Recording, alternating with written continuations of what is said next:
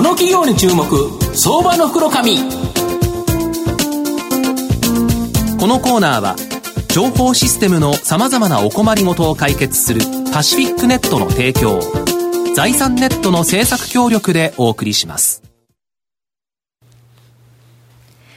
ここからは相場の福の神、財産ネット企業調査部長、藤本信之さんと一緒にお送りしてまいります。藤本さん、こんにちは。毎度、相場の福の神こと、藤本でございます。まあ、株式市場はそこそこなんか元気になってきてるんですけど、はい、まあ、暑くなってくると阪神が全く元気がなくて、大丈夫まあ、昨日もですね、DNA 戦、はい、結局、まあ、メッセンジャーでしか勝てないというところなんですけど、今日来られてるのは、その DNA ベイスターズのですね、はい、スポンサードをされてる会社さん。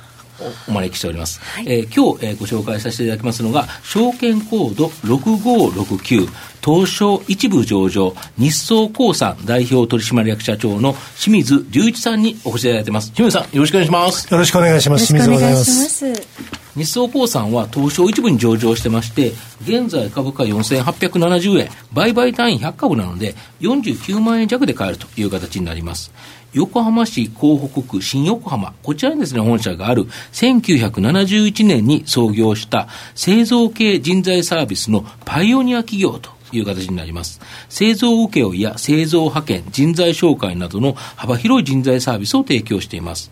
自動車、電気、精密機器業界向けに強みを持っています。日本のものづくりの精神と技術を磨き、余人をもって変え難い人材を育成し、メイドインジャパンを支える最高のプロ集団になることを目指しているという会社になり、やはり少子高齢化、働き方改革が、まあ、大きな追い風の成長企業という形なんですが、社長、その少子高齢化、働き方改革と、まあ、これでですね、人材不足という現状があり、また日本製造業はですね、海外の、えー、資金、えー、賃金などコスト高、また、えー、円安傾向でですね、まあ、海外から国内にですね、製造拠点を動く、動かす動きっていうのが増加していると思うんですけど、これって御社に影響あるんですかね？はい。えー、現状はですね、はい、えー、私どもの取引先を中心に大変、はい、えー、旺盛に需要を頂戴している、はい、特にその中でもですね、うん、やはり日本のものづくりの国際競争,、うん、競争力の高い自動車関連であると。か、まあそうですねはい。えー、電子部品、あるいは精密のキーデバイス、はいはいはい、この領域については大変忙しい状況が続いております。そうですよね、えー、そのような中からですね、うん、えー、たくさんの注文をいただいておるんですが、うん、一方で日本の製造拠点についてはですね、人手不足の問題が大変大きな課題になっております。このことは、うん、あ量だけではなくてですね、うん、質的にも不足しているという課題をメーカーが持っております。でまあ、そのようなことを踏まえて、メーカーはあ機械化であるとか、あるいは精進化であるとか、ということに取り組んでおるわけなんですが、あそれだけでは足りずにですね、われわれのような外部労働力に従来、はい生産変動だけの領域を担っていたんですが要はその忙しい時だけ機関校で雇ってたということですね、はい、おっしゃる通りで、ね、負担の時はいいとい。う形だったのに、はい、それがあ社員の方々が担っている準コア領域までも、私どもの外部労働力が通常の形状の状態でも、これがもう足りないから、そこにも御社が入っている、ということは、ずっとそこで働けるということですよね。おっしゃる通りですね。そうですよね。結果としてお客様のニーズは、安定的に働けて、かつ、高技能、あるいは高スキルの人材を求めているという状況、ニーズがシフトしてきているということが言えるんじゃないかと思います。逆に準コアのそこが入れるということは、御社から行った人たちも、そこでずっと働けると、要は忙しい時で雇われてるんじゃないと、はい、普段の時も雇ってもらえるとい。うことだから、安定しますよね。そうですね、働くこと自身が大変安定をしますし、うん、長い時間をかけて、さらにスキルを磨くことによってですね、えー、処遇が改善されたり。そうですよね、短期的にそこだけ働くんだったら、はい、もうその時だけだけど、はい、長く働くんであれば、その間に技術を身につけて、技能を上げて、自分の給料を高くすることができると。そうですね。だから中長期的に考えられるということですごくいいですよね。で、御社の売り上げって、実は非常に分かりやすいんですよね。派遣単価かける人数と。はい、まあそうですよね。はい、もうこれを、えー、どうやってですね、高くするかということだと思うんですけど、まあ高技能で高い単価を取れる人をいっぱい送り込めば、まあ御社の売上高は上がって利益が出るということだと思うんですけど、まあ御社はですね、徹底した教育によって、社員に目的意識を持たして、実際にですね、持続率が他社に比べてかなり低いな、低いようなんですけど、これってなんでどういうふうにされてるんですか？はい、えー、実は短期的な対策と、はい中長期の対策を打っております。はい。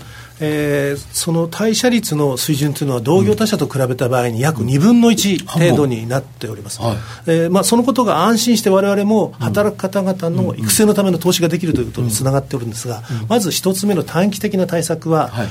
現場に配属する前に、はい、実際に現場にある実際に機械を使ってですね、はい、トレーニングをして、はい、配属前の教育後、現場に配属するわけです、うん、そのことによって、現場に入った時に違和感を感じずに、うん、短期離職が防げるという面が一つ目です。これ全国研修センターいく何箇所あるんですか？7箇所今でで実際にあれですね。御社のお客様が過去に使ってた製造装置、その機械を中古で御社が研修センターで買って置い。て、実際にその機械で研修を行ってということで、本当の本物の製造装置があるんですよ、はい、おっしゃる通りです。あのむしろ今の話にプラスしますと、現状でも動いている製造装置そのものも、古いやつじゃなくて、はい、今動いてるやつそのものもあるということでいうと、実際にそこで使われているものが、御社で研修でいくから、逆に行っても違和感がないと、要は研修で習ったことがそのまま使えると。逆に言うと、先方から言うと、研修させる必要がないということですね、自社の中で。そうす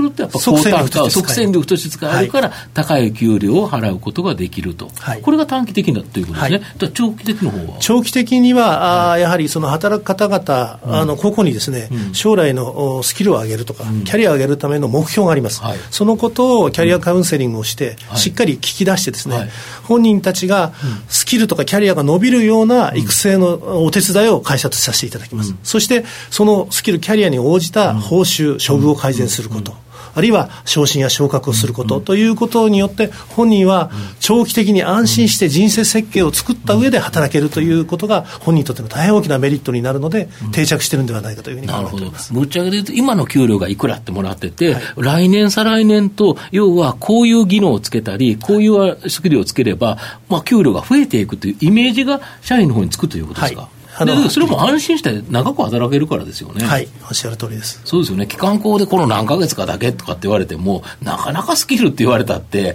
難しいけど、はい、そこで何年も長く働くんであれば、その間にやっぱりスキルが上がっていって、単価も上がる、単価が上がれば、御社も儲かるってことですよね、はい、あの結果として、うん、あの単価が上がることによって、本人の処遇が改善されるだけではなくてですね、うん。うん、さらに本人の能力を磨くための投資ができる、ということです、もそこに使う、だから、はい、だからこそ、これだけど、御社がやはりその業界のリーダーであるぐらいの大きな位置にある、やはりこれ、小さな会社だと、ちょっと正直難しいですよね、まあ、その投資はやはり小規模の会社では難しいんじゃないでしょうか、うん、そうですよね、はい、全国7か所にそれで、で今後7か所以外にもっと作られるんですよね、はい、あのさらに全国に充実をしてですね、うん、まだまだまだ抜けてるところがあるというふうに考えておりますので、うん、さらに充実をしていきたいというふうに考えております。あと御社は、まあ、この製造業派遣請負では、業界のリーダー的存在だと思うんですけど、この業界は非常にですね、その企業数、業者数が多いっていうのが特徴だと思うんですけど、今後の業界全体の見通しとですね、それに対しての御社の対応策、教えていただけませんでしょうか？はい、はいえー、まずあのはっきりしていることは、はい、間違いなく業界は再編をされてくる、うん、やはり業者数が多い、うん、という小規模なやつも多いんですよね、はい、ございますね、ね、むしろ小規模の会社が圧倒的に多い圧倒的に多いんですか、うん、えー、あのそのような会社ではですね、先ほどの、うん、研修する仕組みが持てない、ということもあるんですが、実はお客様と、きちっとした交渉ができないので、本人たちが活躍する場所をなかなか設定しにくいという、その側面もございますね、でそれができなければ、これから生き残ることが難難しい、ということが言えるんだと思います、そこをわれわれは、あ人を確保する、あるいは育成する仕組みと、お客様としっかり交渉して、本人たちが活躍できる場所をしっかり整備をしながら、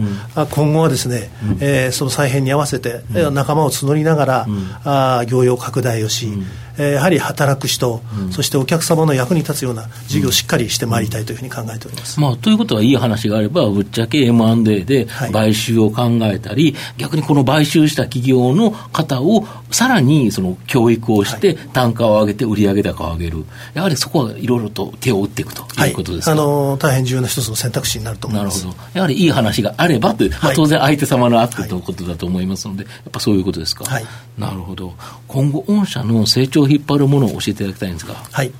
えーとまあ、先ほどから申し上げている通り、はい、一番大きなポイントになるのは、やはり人を作る、人作りにな,、なると思います、えー、しかしながら、本人たちが安定していただかなければ、作った人が生きないので、まあそうですよね、本人が安定できるような人事制度、あるいは雇用の形にも挑戦をしますし、もう一つ極めて重要なのは、やはりお客様の、ね、本人たちが活躍する場所なんですね、はい、このことをお客様としっかり交渉し、本人たちが自分たちを磨いた分だけ、えー、高い処遇が、あできるような、そういった現場をしっかりと作っていく、この2つのことをやらなければ、人を作った意味がないというふうに考えております。やはり御社の場合、日本はものづくりって言われて、まあ、いやようやくですね、ちょっとものづくりが押しあの押してたところが復活してきたとい。うところなんですけど、はい、そのものづくりのためには、その人づくりが必要で、はい、そこには御社の力がやっぱり必要不可欠ということですかね。はいあのやはりあのものづくりは人づくりというふうに言い尽かされた言葉だと思いますけど、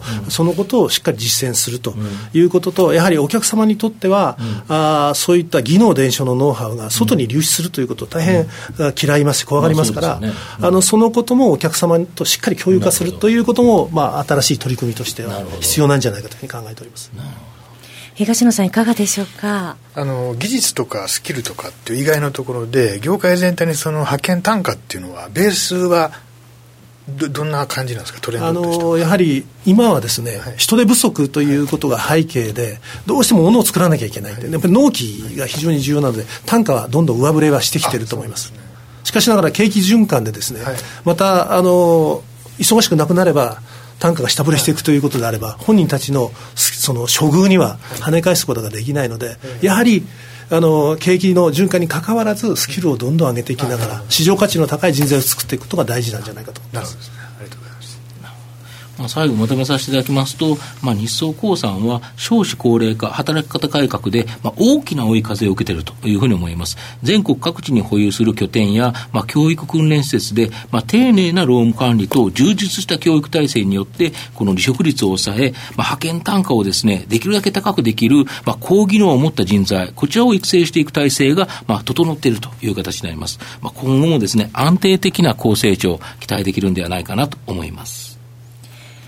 今日は証券コード6569東証一部上場日総興産代表取締役社長の清水隆一さんにお越しいただきました。清水さんどうもありがとうございました。ありがとうございました。藤本さん今日もありがとうございました。どうもありがとうございました。IT の活用とサイバーセキュリティは企業の生命線。東証2部証券コード3021パシフィックネットは IT 機器の導入、運用、保守、処分からサイバーセキュリティまで、情報システムの様々なお困りごとをワンストップで解決し、企業の IT 戦略を支援する信頼のパートナーです。取引実績1万社を超えるスペシャリスト集団、東証2部、証券コード3021パシフィックネットにご注目ください。この企業に注目相場の福のこ